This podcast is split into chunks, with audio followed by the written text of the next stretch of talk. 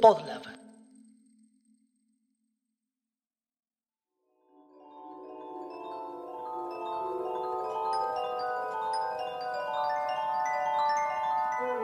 Érase que se era un parador en la playa de la laguna Setúbal, en la ciudad de Santa Fe de la Veracruz. Allí, cada lunes, después de la salida de la primera estrella, dos seres humanos se reunían a tomar el té. Romina la Pechumasola y Pablo el Pelado Marchetti gustaban de pasar largas horas en conversaciones apasionadas sobre los temas más importantes de la vida. A continuación, algunos fragmentos de estas charlas que de haber sido difundidas en la época correcta, en el lugar correcto y en el momento correcto, hubieran hecho historia. Cosa que misteriosamente no ha sucedido. Escucha.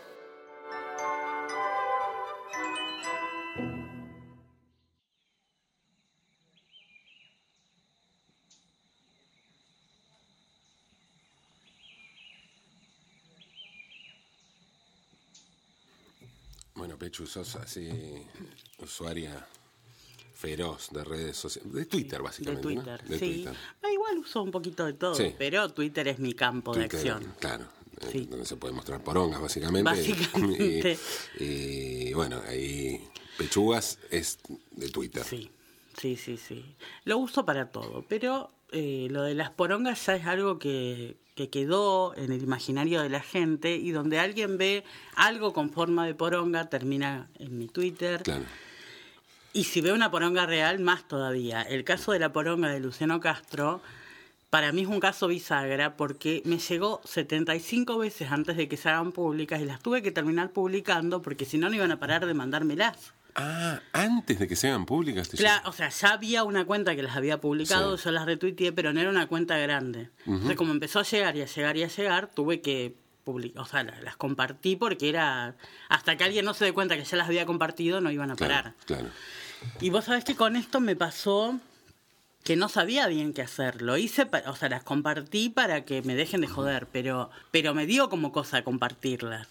Por la violación de la intimidad. Claro, porque tengo esta cosa de la violación de la intimidad y que se dando vuelta, que no quiero que se lo hagan a una mina, entonces tampoco me parece bien hacérselo a un tipo. Pero después dije, bueno, a ver, tampoco eh, es un varón perfecto, digamos, Sí, sí, que está bien claro. desde todos los puntos de vista y, y la verdad es que si bien no estoy de acuerdo con mostrar cosas sin consentimiento, tampoco es que era una cosa que era algo que se iba a viralizar de todas maneras. Sos un poco una.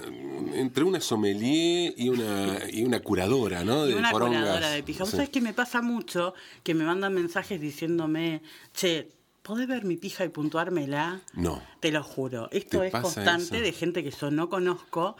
Y tengo los DMs abiertos siempre para que me manden esas cosas, porque la verdad es que para otra cosa no están abiertos. No, Pero al tipo le encanta, le encanta que yo le diga, tenés una pija bien, tenés una pija más o menos. Yo tengo un corazón, no le voy a decir a nadie esa pija es una tristeza.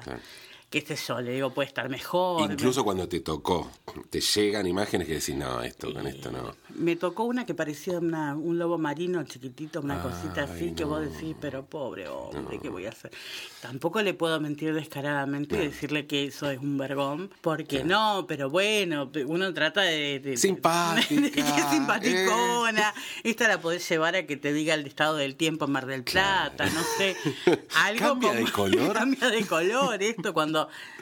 Cuando vos lo toqueteas un poco, Claro, contame claro. cómo es, qué sé yo, y lo distraigo del tamaño, porque el hombre está demasiado pendiente del tamaño. Esto es la sociedad, esto es el patriarcado. ¿Pero es solo el hombre o la mujer?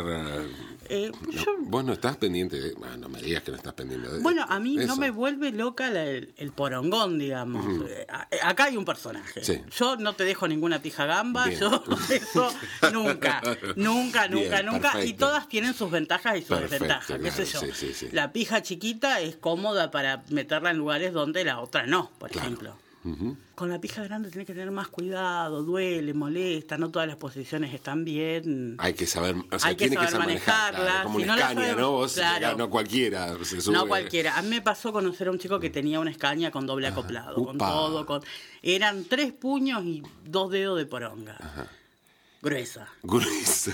Entonces Bien. era, era ¿Y, y, qué pasaba? ¿Cómo era el manejo? ¿Lo Difícil. chocaba o, o- Claro. lo, o lo estacionaba bien? El problema es que eso no lo puede estacionar en cualquier No, lado. no. Entonces, primero, primero él no- nunca habló de su tamaño. Me dijo, cerrar los ojos. Cuando lo abrí, me encontré con un matafuego. Dije, Dios mío, ¿qué hago con esto? Ah, se, se tenía una confianza, sí, Sí, sabía, obviamente. sabía, era plenamente Era consciente. imposible sí, sí. porque- Abrí- cerrá los ojos. Cerrá y los ojos y abrilo. ¡Opa! Opa, mirá lo que hay Claro. acá. Y era un matafuego de nervio, una cosa que vos decís, ¿cómo hago con esto? Para la boca era incomodísimo. Tenías que abrirte. No me- era para chuparla, no entraba media poronga. Era una cosa que ya te quita una habilidad. Vos Y decís, sí, bueno, claro. ¿qué hago con esto? Porque me está sacando de, de- de mi obra maestra. No puedo. Adelante me dolía. Dije, ay, Dios mío, ¿qué voy a hacer con esto? Me va a romper, me rompe. Y entonces dije, bueno, me queda una sola opción. Dije, mira, esta era la opción. Yo- sí, sí, sí. creo Yo le dije, mira, amigo, Turquía, ¿no? Directo, ¿no? no, Turquía Ah. también, eso estuvo bastante bien, pero no podés estar una hora No, no así, ser. no. No, no, no, eso es. Y aparte yo tengo una, una, una reputación que, que mantener. Sí, Tenía claro. que hacer algo que, que, Sí. que me supere. ¿Qué pasó? Claro, semejante escaña nunca lo pudo estacionar en el patio de atrás, jamás, jamás. No, claro. Entonces yo dije, bueno, Me amiga, imagino. esta es tu oportunidad. Me duele, me está lo decís y me duele. Bueno, pero yo le dije, mira, vamos a hacer lo siguiente, vamos a probar, pero vos te quedás quieto, vos no toques nada, vos, vos te quedás así como estás. Esto lo estaciono yo. Bien. Uno se ensoguiza, se mentaliza, piensa. Una piensa. trapito era Una vos. trapito. Vos, vos no toques nada, que esta la estaciono yo. Entonces metí reversa y la estacioné despacio, con, Claro. con mucha paciencia, con mucho. Él no tuvo que hacer casi nada. A lo, cuando ya estaba todo listo, bueno, lo dejé que se mueva un poco. Dije, Ahora sí, ahora sí, pero poquito. Pero poquito, con cariño. Y bueno, y se fue chocho, claro que sí. sí. Sí, sí, claro. Yo quedé en cama cuatro semanas, pero bueno, pero la reputación intacta. Eh, me- apasionante, apasionante realmente porque tiene que ver un poco scratches en redes sociales. Sí. Eh, y hay, esto puede ser un scratch, o sea, vos podés escrachar a alguien, igual eh, por pijudo no se escracha a nadie, no más Y bien, fíjate lo que le pasó a Luciano.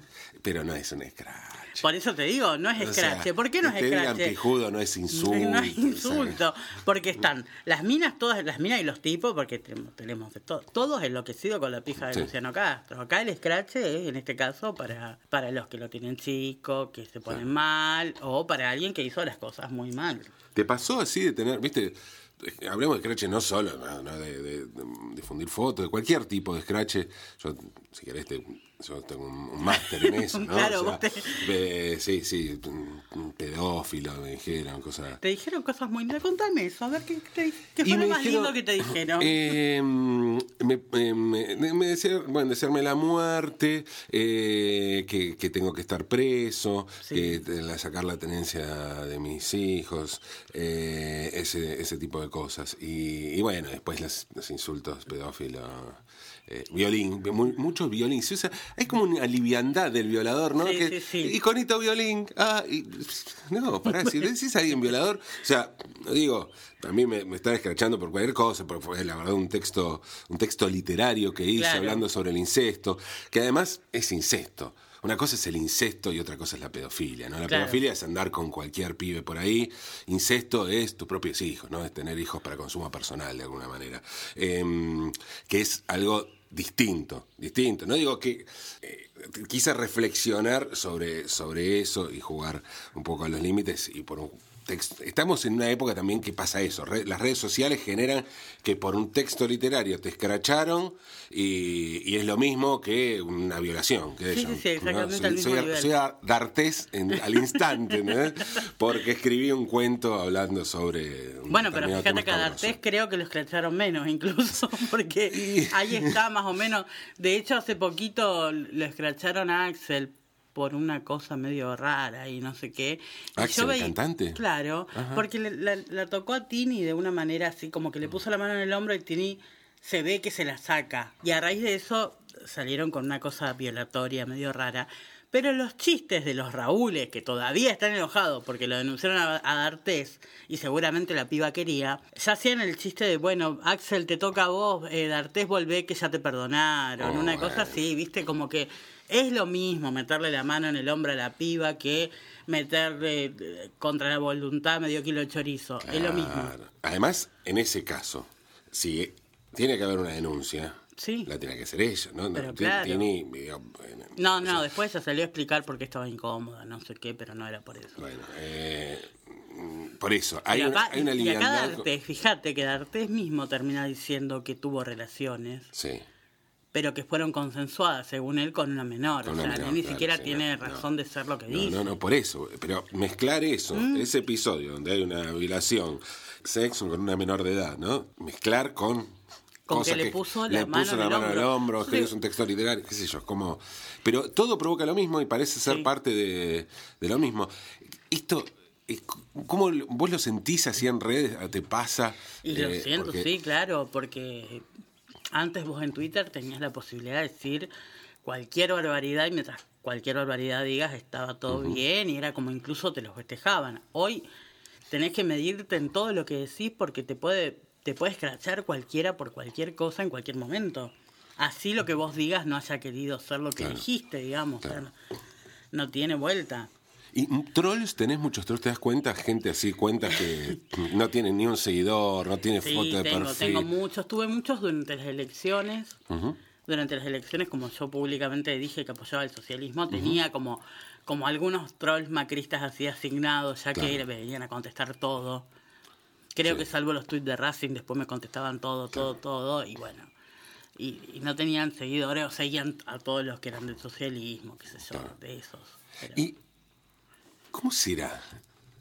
Pusiste a pensar vos que estás en Twitter, con toda la vida que tenés en, Twitter, con la, la interacción.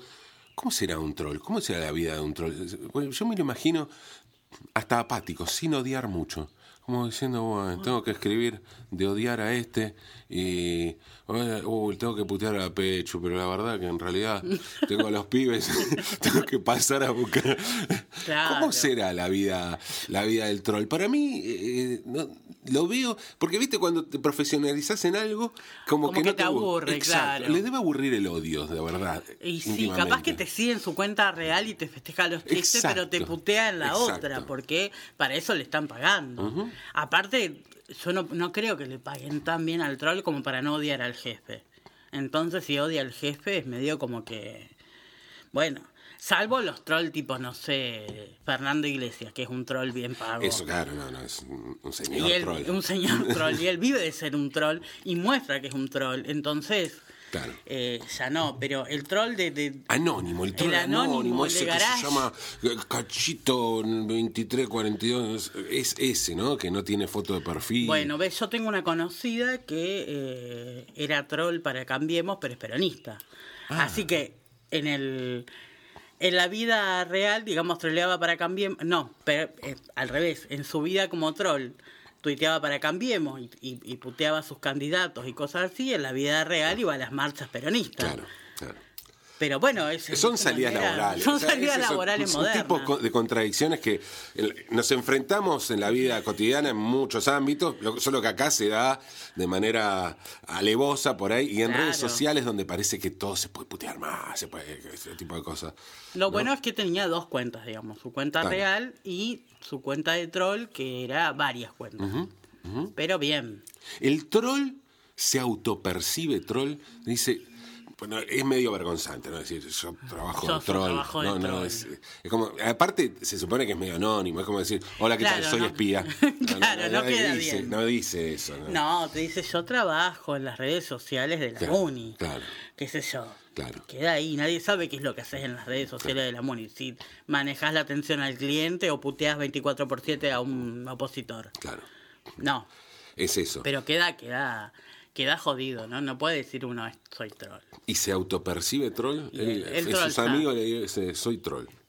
Él, eh, y lo dice como una vergüenza. Sí, claro. El troll sabe que es troll, pero se lo cuenta a los amigos más cercanos, porque es como tener una enfermedad muy grave. Claro, sí, sí, sí, no, es, difícil asumir ese lugar, ¿no es Más cuando, porque una cosa es ser troll por gusto y, y- y apoyar las ideas de, de quien está, para quien estás troleando, y otra cosa es cuando justo te toca trolear para el que es en- está en contra tuya. Claro. Ya ahí es más jodido todavía. ¿Y, qué, se, qué se necesita? ¿Qué crees que se necesita? ¿Alguna, ¿Hay algún tipo de, de conocimiento así que se ne- necesite para, para ser troll? Te estudian todo, ¿eh? Te estudian... Sí, sí, sí, saben Yo- A mí cuando me hicieron eh, esta, esta campaña me, me- me detallaron cómo, o sea, no la gente que la hizo, pero sí gente que estudió todo eso, cómo, cómo se hace, quién es la... A mí lo que me llama la atención cuando me dijeron, no, hay, para hacer este tipo de campañas se necesita un equipo con psicólogos, gente política, no sé qué, mira. Periodistas. Y yo ahí dije, mierda. Qué cosa co- mugrienta el periodista. el periodista. Ah. Pero aparte, es más salida. Hoy, como está la cosa, que no hay un puto laburo, es un desastre. Es más salida laboral meterte a troll para un periodista que eh, escribir notas. eh, Porque aparte una nota te la pagan 400 pesos, Exacto. 500 pesos, así que el troll, el taca, troll taca. saca taca todos los Claro. meses y, y te saca las ganas de putear, porque también Eso tenés bueno. eso, Está es bueno. terapéutico. Sí, sí, sí, sí. Convengamos que como troll vos podés putear a Dios y a medio mundo impunemente y la verdad es que a mí me dan ganas de ser troll un poquito. Es mejor eso, ¿no? Que si no, que, eh, que, que te tenga que escribir una nota para un eh, medio donde tenés que escribir recareta o, y una nota así. Y no dice, preferible putear a, a quien sea. Después ves a quién puteas. sea. Total, este, vos lo haces inocentemente, de una cuenta clandestina, Sí. ¿a quién le importa? Pero te salvás de, no sé, de sacarte la bronca en la calle puteando a otro que va en el auto. Vos vas por las redes sociales y decís, bueno, hoy voy a putear a este pelado. Y puteas al pelado. Me Y parece sí- lógico. No, no, claro, por supuesto. Y, pero sigue siendo, vuelvo al tema del scratch. Sigue siendo un scratch esto porque, viste que los scratch, la palabra scratch tuvo como un- varias vueltas. Mm, eh, Estaba la, los scratches a los judíos, que sean los nazis, como Sí. cosa que siempre eh, se estigmatiza la palabra en eso y después cuando se hacían los scratches a los milicos acá decían, no eran como los nazis. No, boludo, no, porque eh, el- el- los scratches a los judíos era, se hacía desde el Estado y- y, los scratches a los milicos se hacía justamente de- eh, denunciando la impunidad del Estado, ¿no es cierto? Claro, Los claro. milicos que eh, habían sido juzgados y estaban en sus casas por las leyes de perdón y todo eso, por lesa humanidad además, ¿no? Pero mm, podemos, teniendo estos dos antecedentes bien dif- diferentes, podemos seguir usando esa palabra, scratch, y donde todo es un enchastre más bien hoy, ¿no? Es complicado porque fíjate que es eso que hablábamos hoy, que te escrachan por cualquier cosa y no hay... Estás a una RT de distancia, o sea, a, a una compartidita de distancia. Vos ves ahora una persona cualquiera que está diciendo cualquier cosa sobre otra y lo compartís y le cagaste la vida. Claro. Y el, el problema está en ver si esa persona ya le había cagado la vida a la otra anteriormente o no. Sí. Es muy difícil. A mí, yo personalmente tengo el criterio de cuando siempre le creo primero a la víctima, obviamente, Claro. pero para compartirlo mínimamente busco de, de saber si hay un cierto grado de, Claro. de- de conocimiento de lo que pasa. Porque he leído muchas cosas que no sé si son escrachables, digamos. y víctima que haya una instancia más, eh, digo, judicial, en, en el mejor, o sea, op- óptimo sería judicial, y a veces no, no se puede, pe- pero estas cosas de elegir las redes sociales medio Sí, claro, es medio Bueno, raro. Yo no necesito, no necesito que la víctima haya hecho la denuncia No, porque entiendo que No, que hay un montón de circunstancias en las que uno no puede, pero me tiene que parecer, me tiene que sonar creíble. En todo caso, siempre prefiero equivocarme creyéndole a alguien que, que está denunciando algo que no, pero bueno, intento ser cuidadosa a la hora de, de compartirlo si yo no sé bien todavía cómo viene, cómo es la cosa, porque digo, es tan fácil cagarle la vida a una Claro, persona en un claro, rato. Sí, sí, sí, sí, Pasar del escrache a- Es muy sencillo, pero bueno, también hay tanta gente que le ha cagado la vida a otras personas. Sí, claro, sí, por supuesto. Entonces es, es muy raro. Igual viste que hubo como una ola de eso, que eran scratches, listas de gente escrachada, cosas así. Y que ahora se calmó un poco. Me parece que no porque haya menos para escrachar, sino porque, eh, bueno, como todo se va acomodando un poco y uno va diferenciando por ahí la paja del trigo Claro. y, qué sé yo. Sí. Enhorabuena, digo, Sí. porque Sí. hay cosas que son charlables entre las personas y hay cosas que son escrachables. Absolutamente, absolutamente. Y hay que diferenciar eso, ¿no? Por más que a veces para diferenciar haya que bucear un poquito en la mierda, pero hay que hacerlo, hay que hacerlo.